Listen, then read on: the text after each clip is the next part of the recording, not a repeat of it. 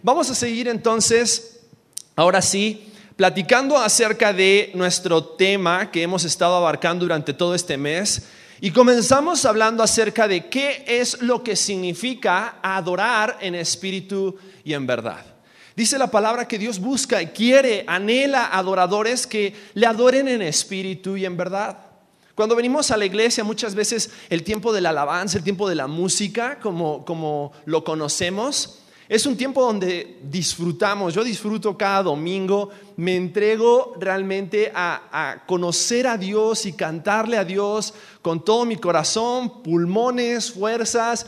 subo más afónico del tiempo de la, de la música que después de la predicación, porque realmente disfruto demasiado ese tiempo y quiero con todas mis fuerzas decirle a Dios lo que siento. Pero muchas veces pensamos que la adoración es solamente ese periodo de tiempo, cuando la adoración es mucho más que eso. Y hemos estado estudiando los nombres de Dios para que a través del estudio de los nombres de Dios podamos entender a quién adoramos y por qué le adoramos. La primera semana vimos a Dios como nuestro protector y entonces entendimos que la protección de Dios es más allá que solamente lo que Él hace por nosotros, sino que es lo que Él es para con nosotros. Él es nuestro estandarte, Él es Dios de los ejércitos. Y estuvimos hablando acerca de su protección. La semana pasada hablamos acerca de su provisión. Cómo Dios es el que nos provee, es el que siempre suple para nuestras necesidades. Los que están en un grupo conexión y sirve de comercial para los que todavía no están en un grupo conexión, estuvimos viendo que uno de los nombres de Dios que estudiamos la semana pasada nos ayuda a entender ese concepto de que Dios nutre y suple cada una de nuestras necesidades, así como una madre suple las necesidades de su hijo.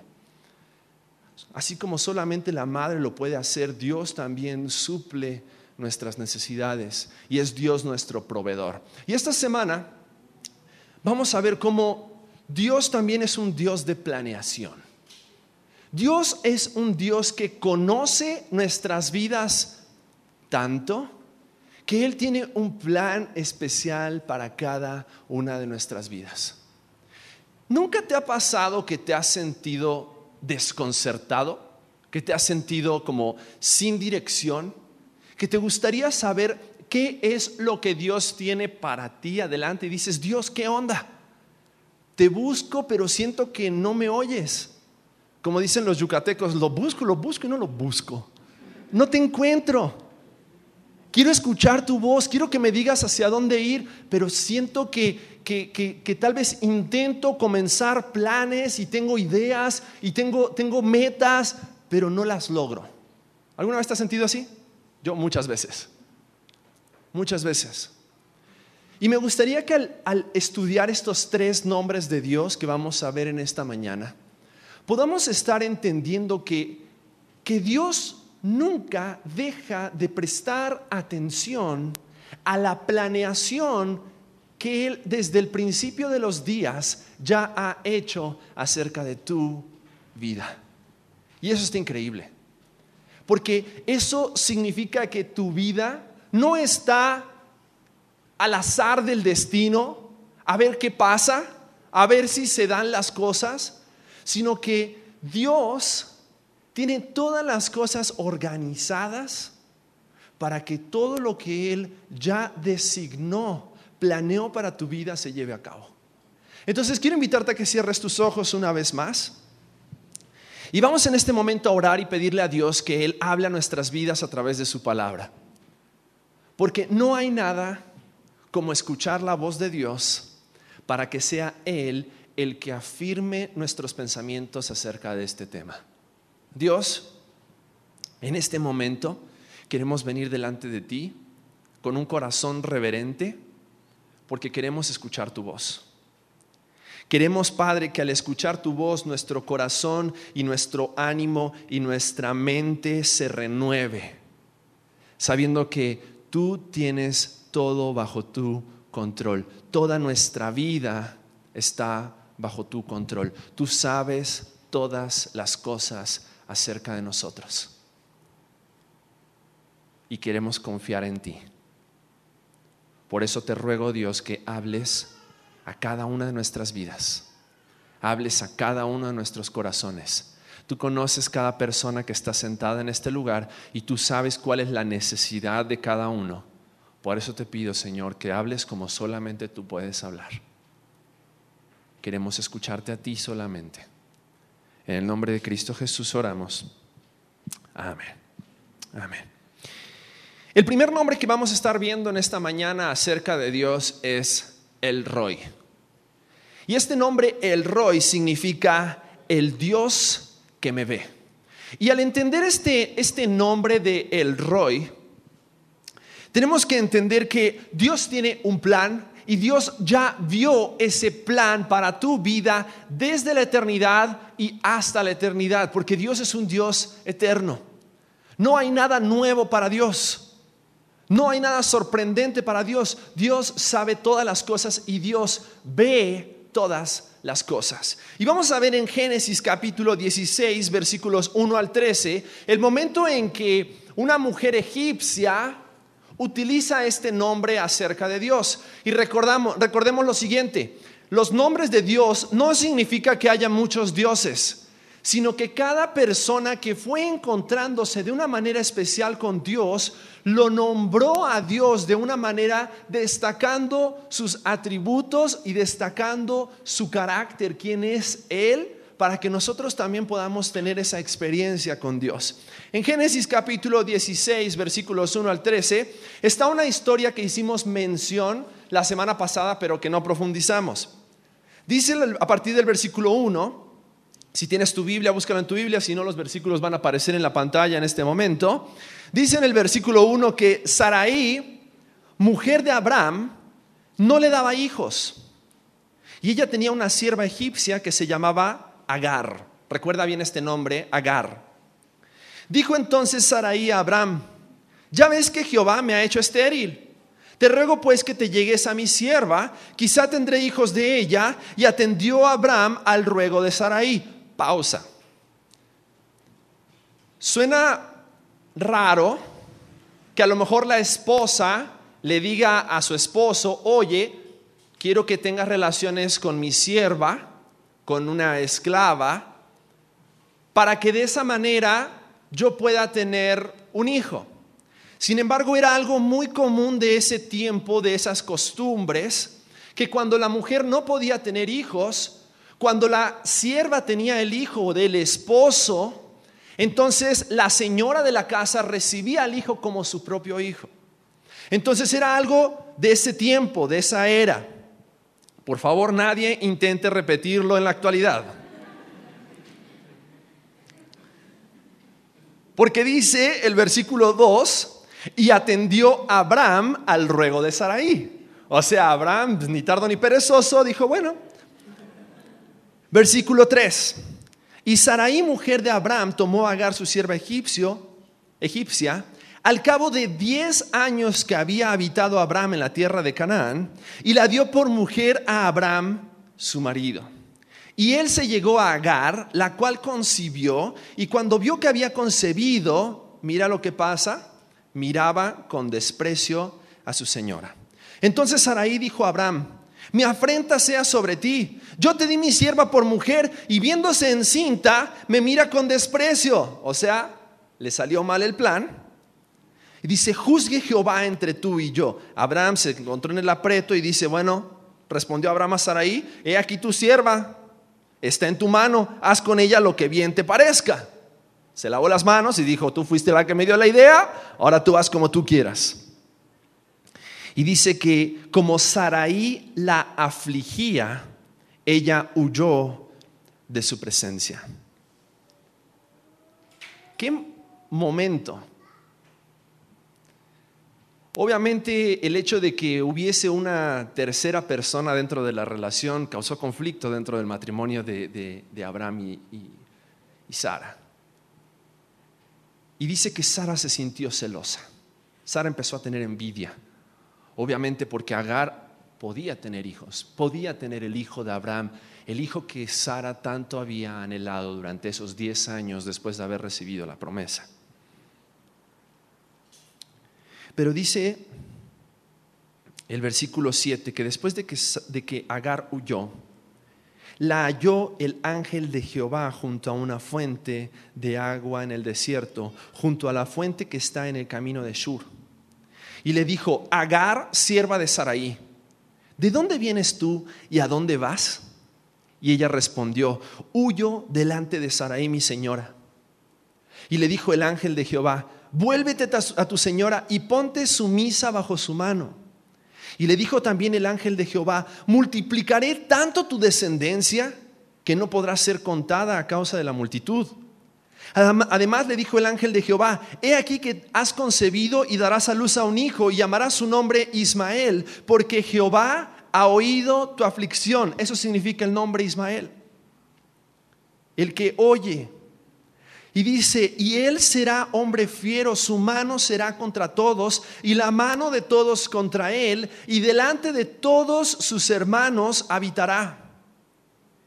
Entonces llamó el nombre de Jehová que con ella hablaba, tú eres Dios que ve, porque dijo, no he visto también aquí al que me ve. ¿Y qué momento tan especial para Agar? Porque imagínate, en medio de toda la novela que se estaba dando en, casa de Abraham, dos mujeres, un camino, eh, ella sale huyendo y cuando estaba eh, eh, huyendo, cuando estaba, dice que junto a un pozo, se encuentra con el ángel de Jehová. Y cuando la Biblia en el Antiguo Testamento habla acerca del ángel de Jehová, está hablando acerca de Jesucristo, la segunda persona de la Trinidad. Y dice que esta sierva egipcia, tal vez una, una sierva que obviamente no tenía el conocimiento de Dios que tenían Abraham y Sara, pero que definitivamente tal vez había escuchado acerca de este Dios, había conocido acerca de este Dios. Dice que en medio de, ese, de esa desesperación, en medio de esa situación, se encuentra con el mismo Jesucristo. Y, en esta conversación me gustaría que veamos varias cosas que debemos entender acerca de el Dios que ve. El Dios que nos ve en medio de nuestra aflicción. Porque muchas veces cuando estamos en medio de situaciones de las cuales sentimos que no tenemos el control, es cuando más sentimos que Dios se escondió de nosotros.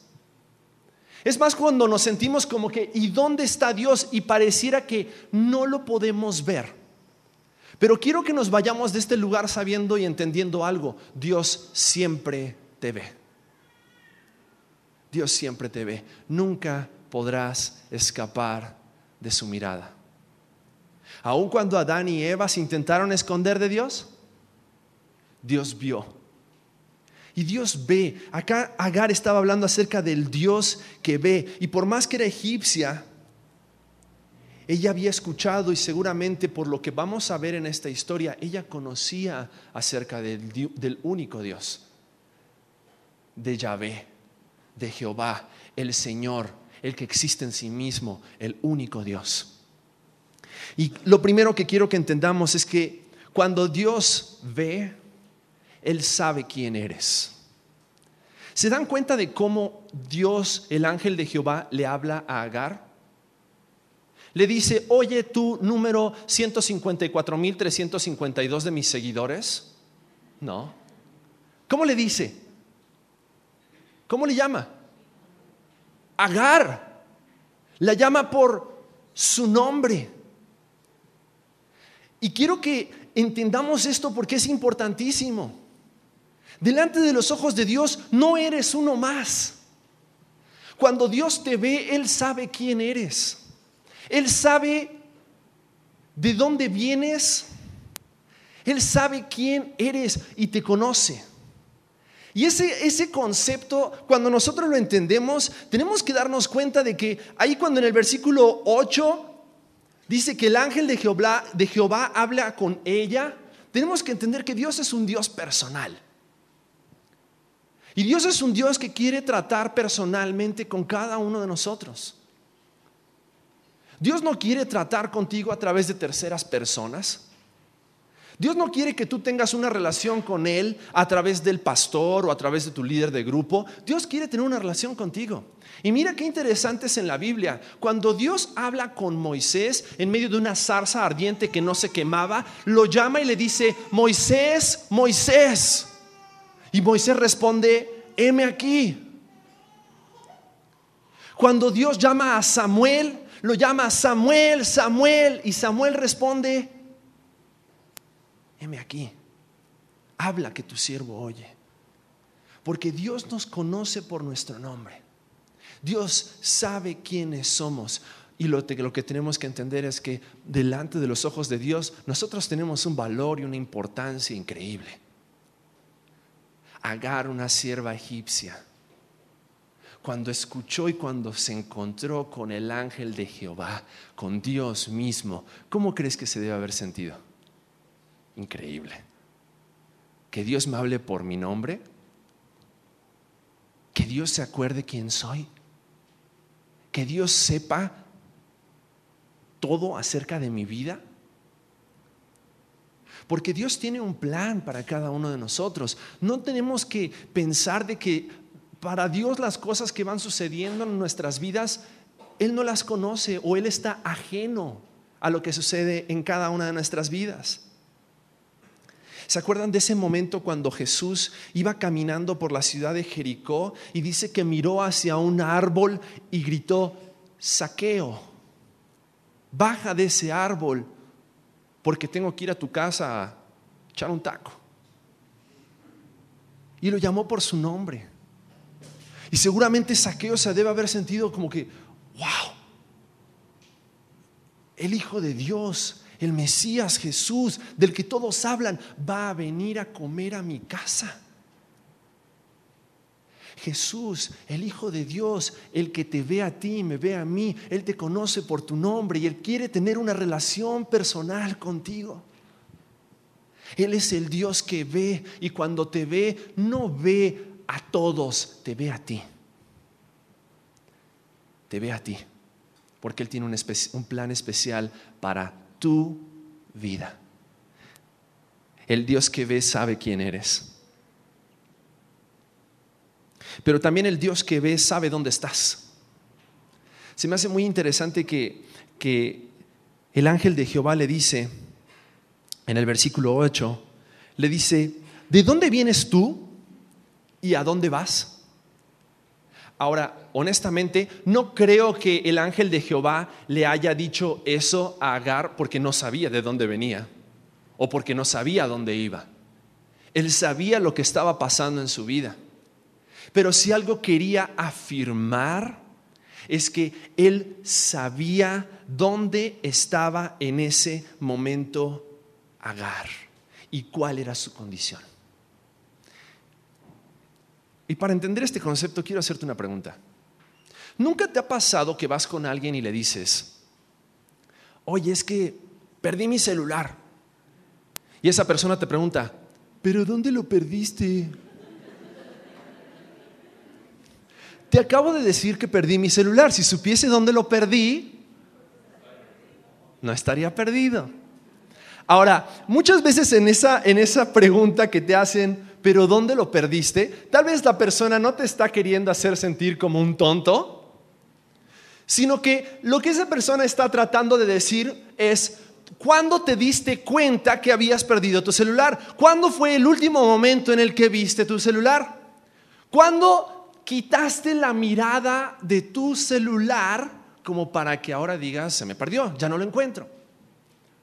Porque cuando nosotros quitamos la mirada de, de ese tipo de cosas de nuestro celular, el otro día me pasó, fui al banco y estaba haciendo un trámite, estaba ahí en servicio al cliente, sentado acá, ya sabes, tratando con esa gente que es siempre tan amable.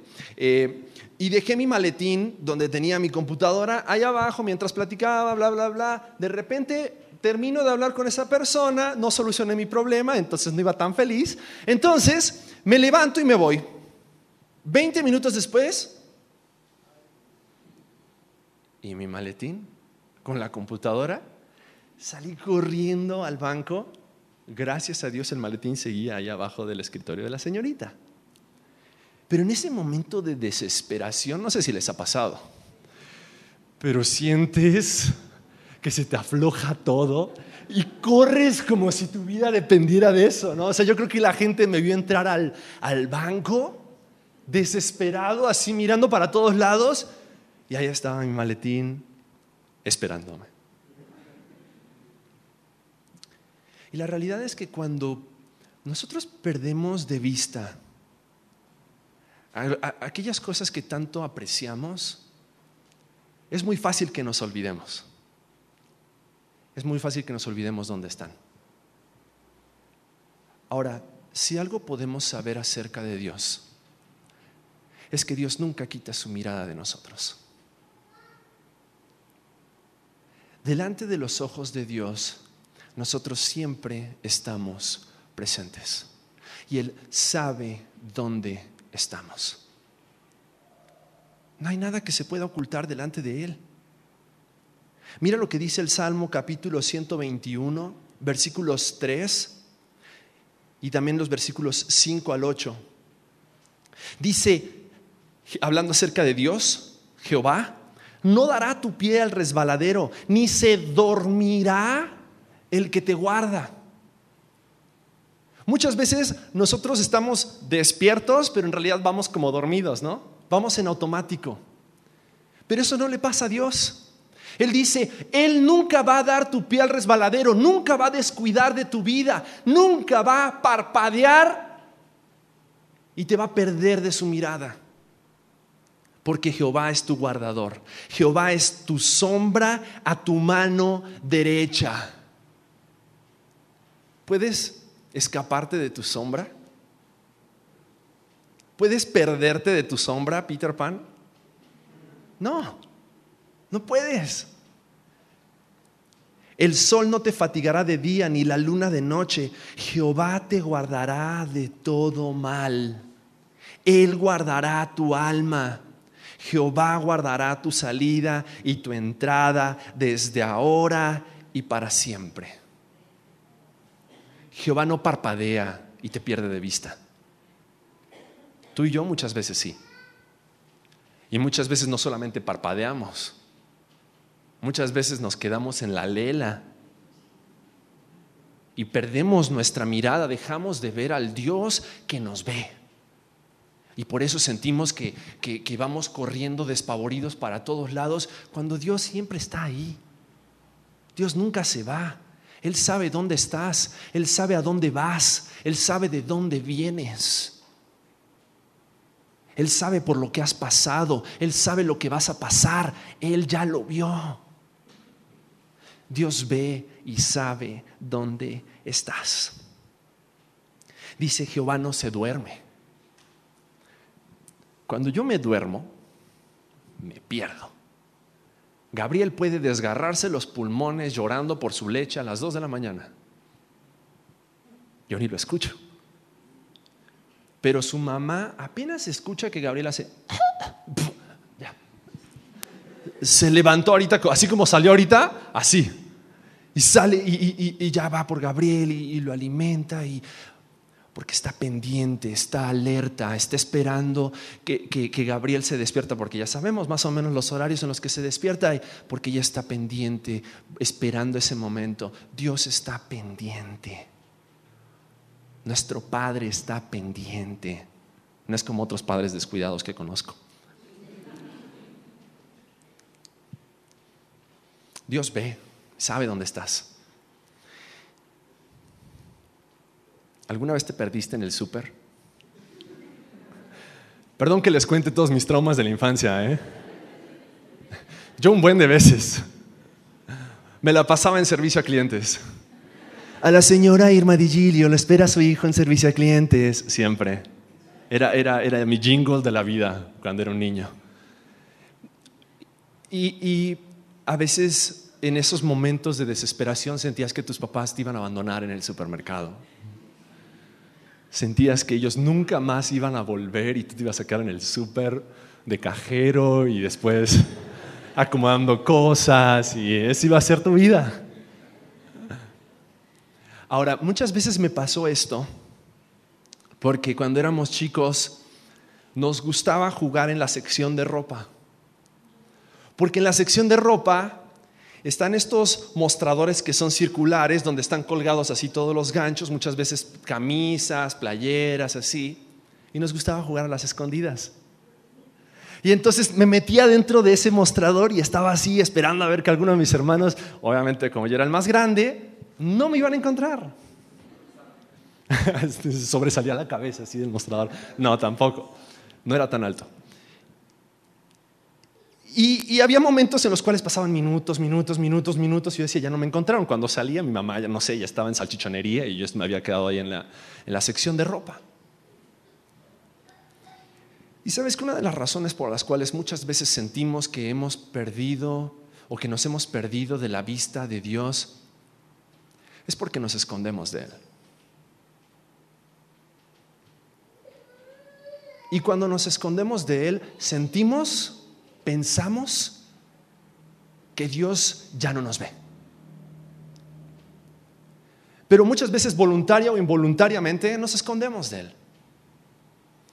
Porque no queremos que Dios nos vea, no queremos que Dios nos encuentre, no queremos que Dios nos descubra acerca de cosas que hacemos en lo oculto. Pero Dios lo ve todo. No hay ningún lugar de donde te puedas esconder de Dios. La Biblia en el Salmo 139 dice, si huyera a los montes, aún así ahí Él está y Él me ve. Dios sabe dónde estás. Ya no somos niños y jugamos a las escondidas en el supermercado, pero muchas veces aún así seguimos creyendo que nos podemos esconder de Dios y que Dios no nos va a encontrar. Podemos esconder áreas de nuestra vida delante de Dios, pero Dios es el Dios que ve y sabe dónde estás. Pero también Dios es un Dios que ve y sabe cómo estás. No solamente dónde estás, sino cómo estás. Cuando Dios encuentra a Agar, Él sabía exactamente la condición del corazón de Agar. Y Él sabía exactamente lo que Agar necesitaba escuchar. Eso está increíble. Cuando Dios se encuentra con Agar aquí en Génesis capítulo 16 que estábamos leyendo, le habla por su nombre, le pregunta de dónde vienes y a dónde vas, y ella responde, huyo de delante de Saraí, mi señora. Y le abrió su corazón y le dijo, estoy huyendo.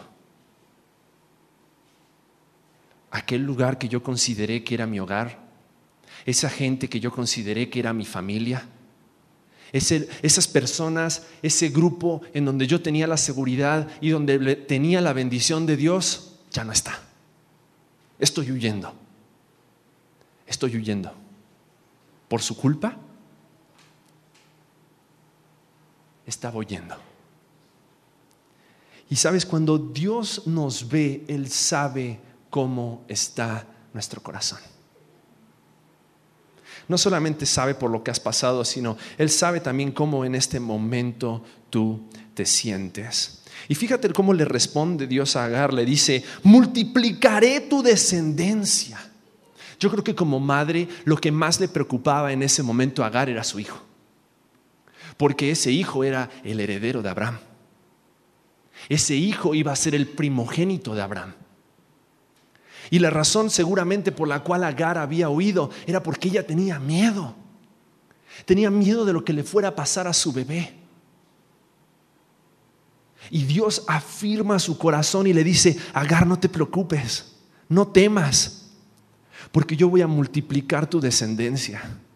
Ese hijo del cual tú temes, con ese hijo dice, yo haré una gran nación y él será por, por encima de sus hermanos. Dios sabe cómo estás. Y porque Dios ve y ve tu corazón, Dios sabe lo que necesitas escuchar. El problema es que a veces, muchas veces, no estamos escuchando porque no estamos cerca de Dios. Pero Dios que ve, Él quiere hablarte y darte palabra palabra que afirme tus pensamientos, palabra que refuerce tus emociones, palabra que te haga recordar las promesas y el plan de Dios para tu vida. Pero es necesario estar cerca de Dios para poder escucharle. Segunda de Crónicas capítulo 16 versículo 9 dice, los ojos de Jehová contemplan toda la tierra para mostrar su poder a favor de los que tienen corazón perfecto para con Él. Fíjate que Dios no dice como para hacerles un favor. Dice que los ojos de Jehová contemplan toda la tierra para mostrar qué cosa dice ahí, su poder. Para que sepas que Él te ve, Él sabe dónde estás, Él sabe cómo estás y sus planes para ti, porque son perfectos, nada los va a cambiar. Ese es el Dios que nos ve. Es el Dios en el cual confiamos. Porque Dios también al mismo tiempo que te ve, Él sabe cuáles son sus planes para ti. Un pasaje hermoso en Jeremías capítulo 29, versículo 11. Te voy a leer de la nueva traducción viviente. Dice, yo sé los planes que tengo para ustedes, dice el Señor. Son planes para lo bueno y no para lo malo, para darles un futuro y una esperanza. El Dios que te ve tiene un plan perfecto. El Dios que te ve va a ejecutar y va a llevar a cabo su plan. Lo único que quiere es que tú obedezcas. ¿Qué le dijo el ángel de Jehová a Agar? Le dijo, vuelve con tu señora. Vuelve a ese lugar. ¿Por qué? Porque mi bendición va a estar sobre ti. Yo soy el Dios que te ve y yo conozco tu corazón. Hay un Dios que te ve. Hay un Dios que te conoce. Hay un Dios que te ama. Ese Dios que te ve es el Roy. Aquel del cual no nos podemos esconder. Y Él conoce cada pensamiento, cada sentimiento, cada herida de nuestros corazones. Pero si prestas atención y escuchas su voz, seguramente escucharás sus palabras recordándote que Él es Dios y tiene un plan perfecto para tu vida.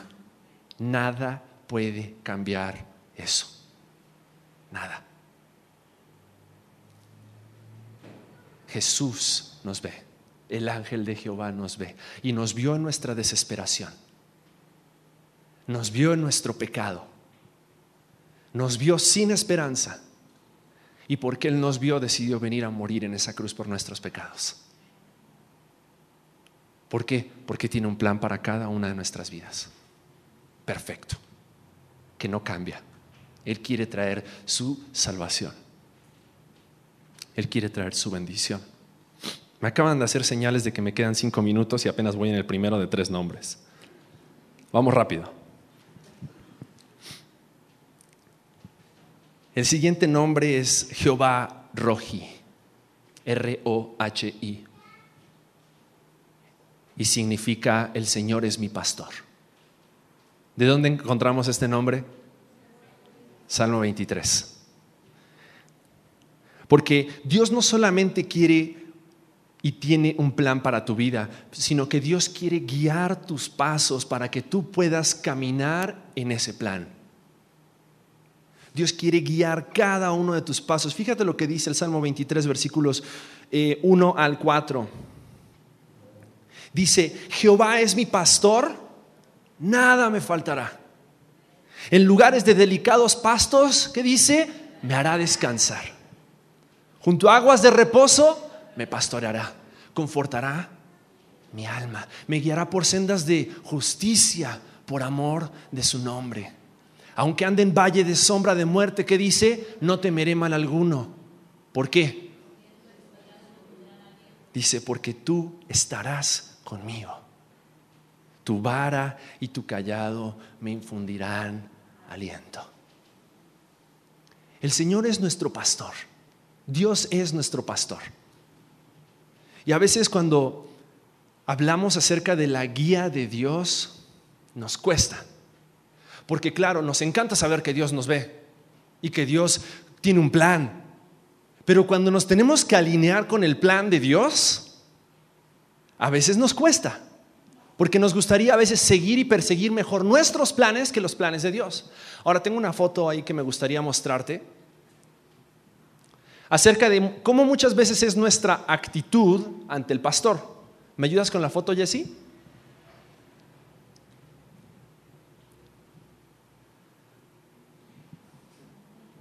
¿A quién ves? Una oveja ocupada leyendo en la computadora, con el iPod, con la radio, con la tele, y el pastor llamando a lo lejos. Y la oveja dice, qué raro que hace tanto que no escucho la voz del pastor. Y sabes, Dios no solamente quiere que sepas que Él tiene un plan, Él quiere guiar cada uno de tus pasos para que tú puedas llevar a cabo ese plan perfecto que tiene para tu vida. Ahora, en nuestras vidas muchas veces hay cosas que nos desvían de escuchar la voz de Dios, nos desorientan de la voz de Dios, nos distraen de escuchar la voz de Dios. Pero si algo tenemos que entender acerca de la, de la guía de Dios es que el buen pastor es el mejor guía por excelencia. Sabes, Jesucristo, dice la Biblia, que Él es nuestro pastor. Y Él ha dejado su palabra para que nosotros le sigamos y para que nosotros lo obedezcamos y para que Él nos pueda llevar a ese lugar de plenitud. Porque cuando dice el Salmo 23, dice, Jehová es mi pastor, ¿qué dice? Nada me faltará. Si yo sigo la guía del pastor, ¿hay algo que me pueda faltar? Nada.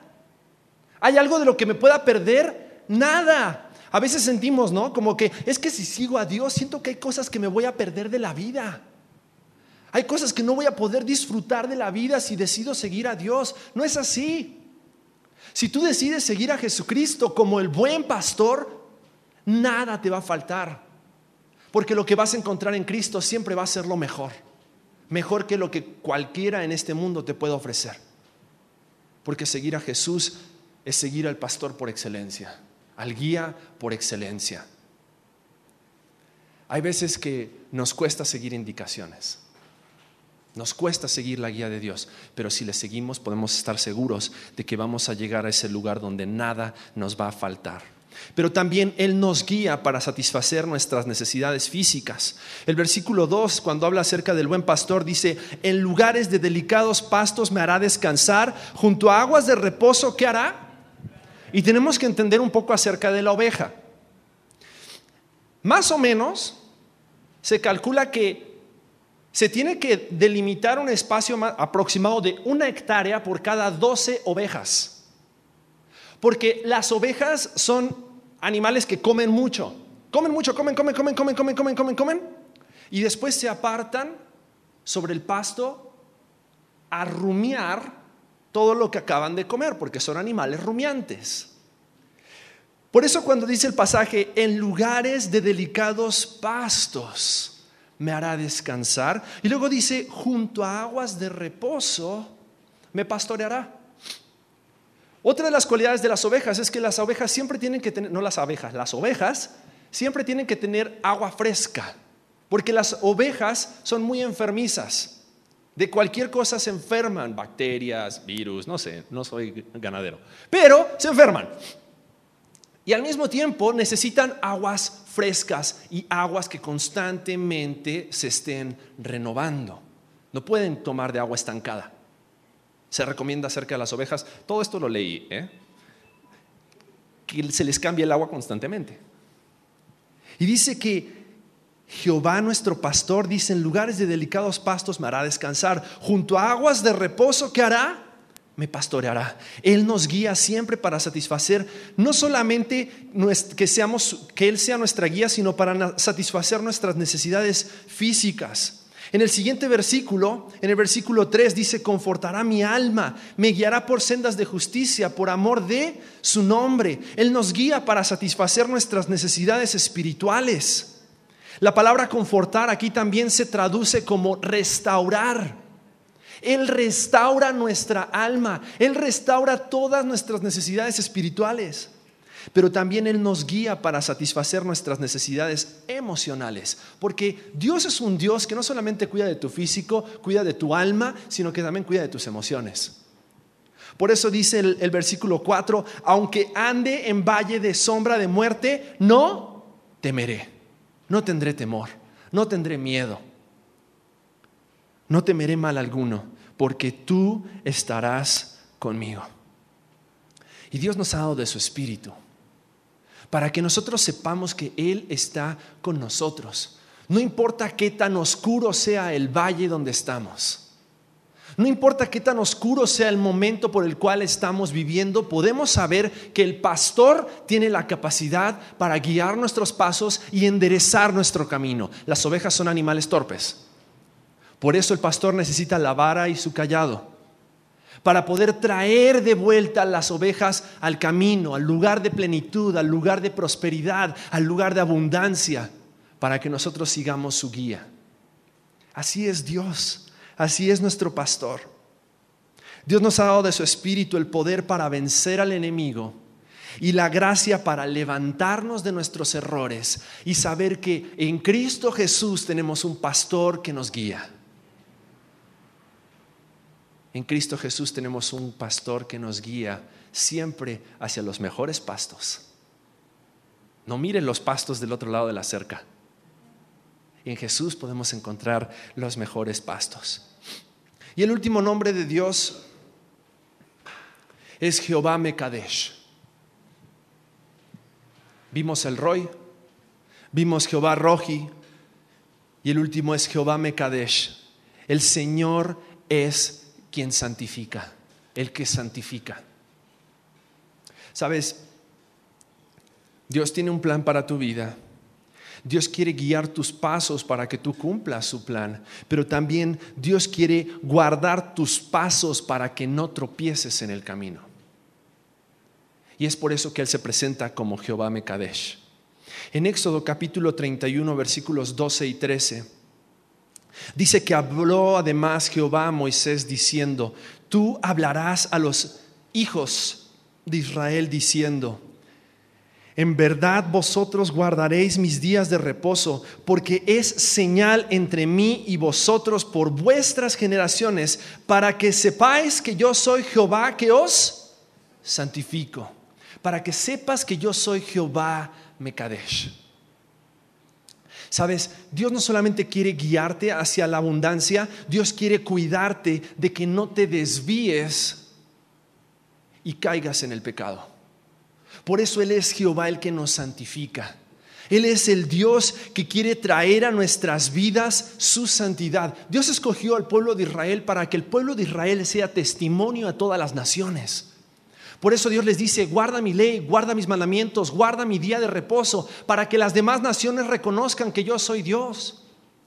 Y sabes, Dios es exactamente lo mismo que hace con nosotros en Cristo. Primera de Pedro 1, versículos 13 al 19 dice, por tanto, ceñid los lomos de vuestro entendimiento, sed sobrios y esperad por completo en la gracia que se os traerá cuando Jesucristo sea manifestado. Versículo 14, como hijos obedientes, no os conforméis a los deseos que antes teníais estando en vuestra ignorancia sino como aquel que os llamó es santo, sed también vosotros santos en toda vuestra manera de vivir. Y ser santo significa apartarnos de todo aquello que nos aleja de la santidad de Dios.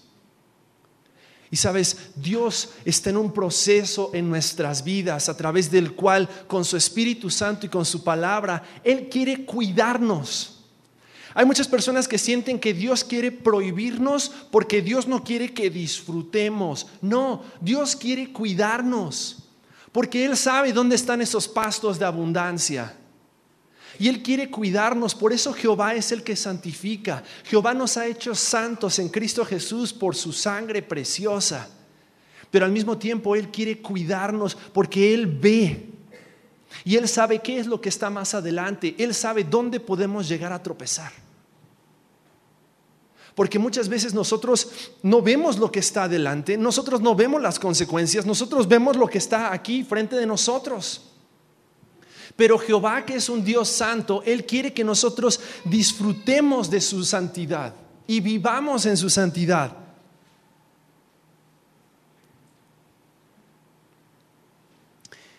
En mismo primera de Pedro Versículo 17 dice, si invocáis por Padre aquel que sin acepción de personas juzga la obra de cada uno, conducíos en temor, en respeto, en reverencia, todo el tiempo de vuestra peregrinación sabiendo que fuisteis rescatados de vuestra manera de vivir, la cual recibisteis de vuestros padres, no con cosas corruptibles como oro o plata, sino con la sangre preciosa de Cristo como de un cordero sin mancha y sin contaminación. Sabes, Cristo quiere ir con nosotros y quiere irnos mostrando, hey, cuidado, no vayas en esa dirección, cuidado, eso te va a hacer caer, cuidado, y quiere que nosotros a través de su palabra veamos esas alertas para que podamos llegar a la meta, podamos cumplir el plan que Él ya tiene preparado para nosotros. Él tiene un plan. Él quiere guiarte para llevar a cabo ese plan, pero Él también quiere guardarte de que no te desvíes y te alejes de su plan.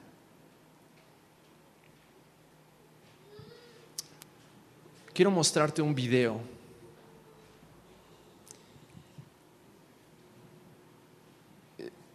Para ilustrar un poco algo.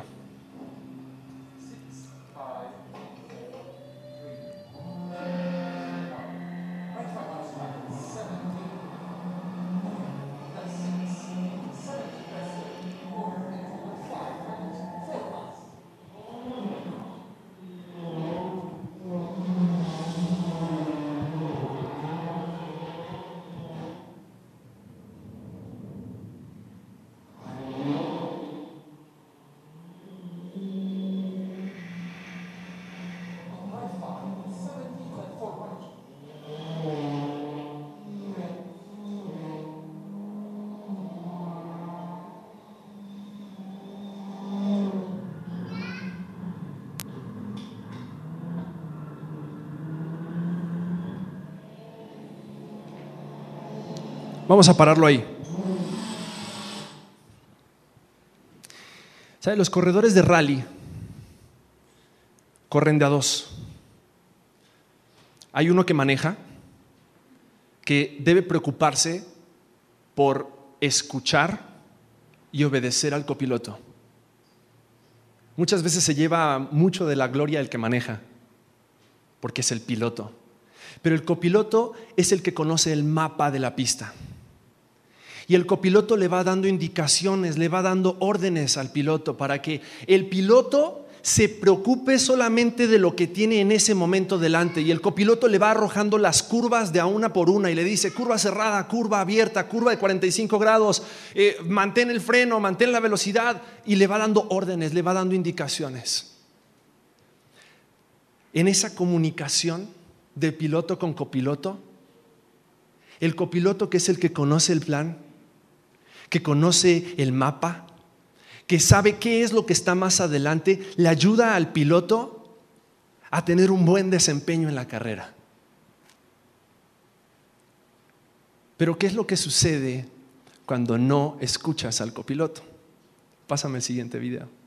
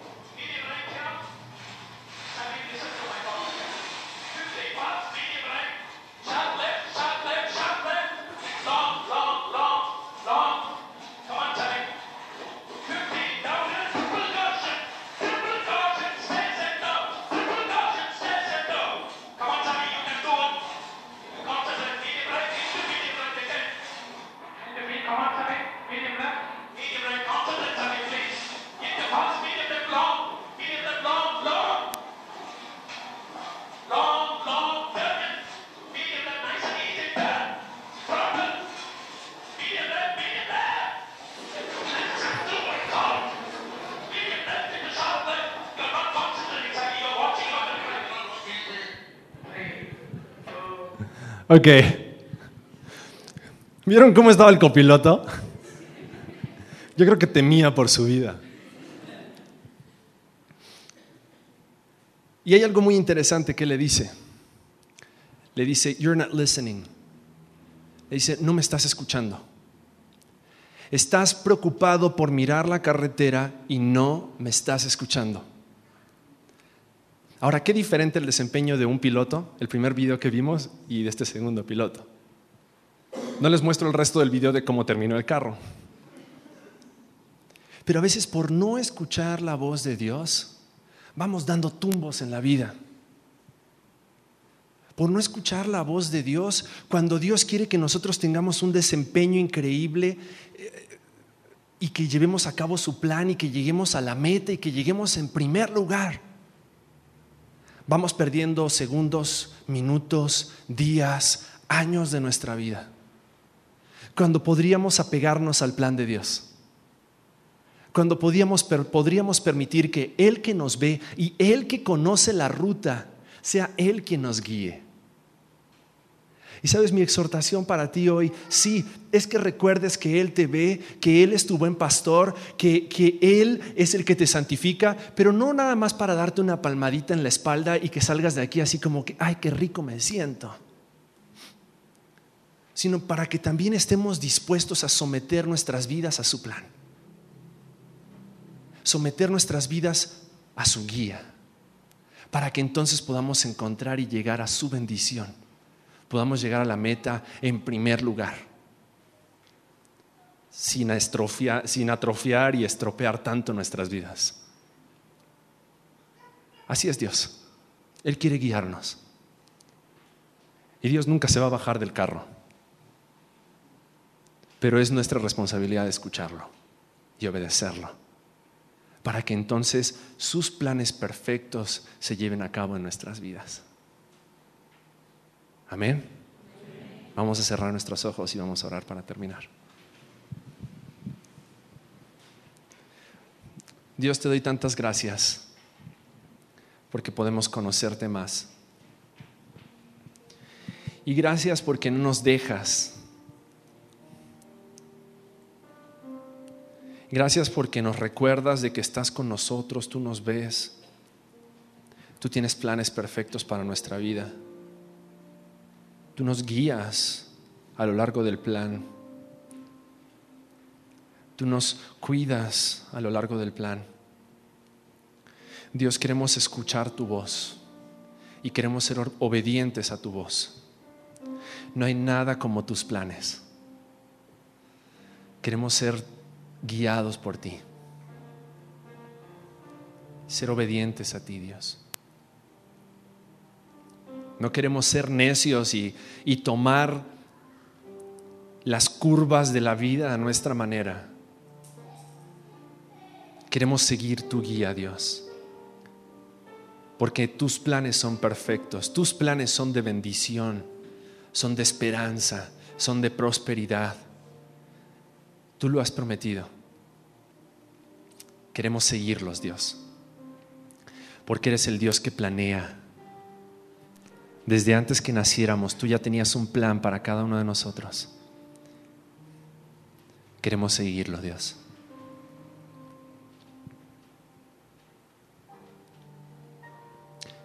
Así con los ojos cerrados. Tal vez hoy te encuentras con esta verdad de que Dios tiene un plan para ti.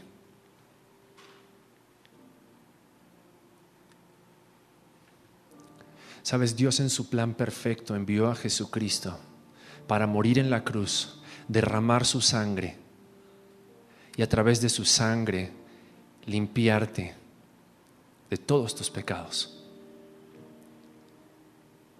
Porque los pecados son aquellos que nos desvían del plan perfecto de Dios. Pero Dios quiere perdonar tus pecados, limpiarte de tus pecados, lavarte de tus pecados, para equiparte con su Espíritu Santo y que tú puedas correr esta carrera, puedas seguir su plan, cumplir su propósito en tu vida. Lo único que tienes que hacer es poner tu fe en Él, creer en Él, solo en Él y decirle, Dios, reconozco que, que yo solo con mis planes, con mis ideas, no voy a lograr tus propósitos. Te necesito. Creo en Jesús, que murió en esa cruz y derramó su sangre para perdonar mis pecados.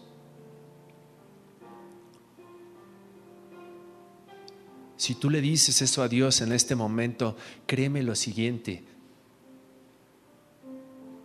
Dios va a manifestar su plan a tu vida.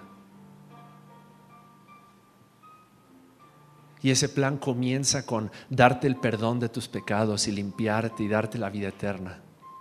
Para que de ahora en más, en este nuevo caminar, tú puedas seguir su guía, escuchar su voz. Lo único que tienes que hacer es creer. Creer. Padre, te damos tantas gracias. Te pido por aquellos, Dios, que en este día han decidido poner su fe en ti y seguir tu plan. Solamente en tu plan podemos encontrar esa satisfacción, esa plenitud, Dios. Ayúdanos a siempre ser obedientes a tu voz. Queremos seguirte, queremos llegar a la meta en primer lugar para tu gloria y para tu honra. Oramos en el nombre de Cristo Jesús. Amén.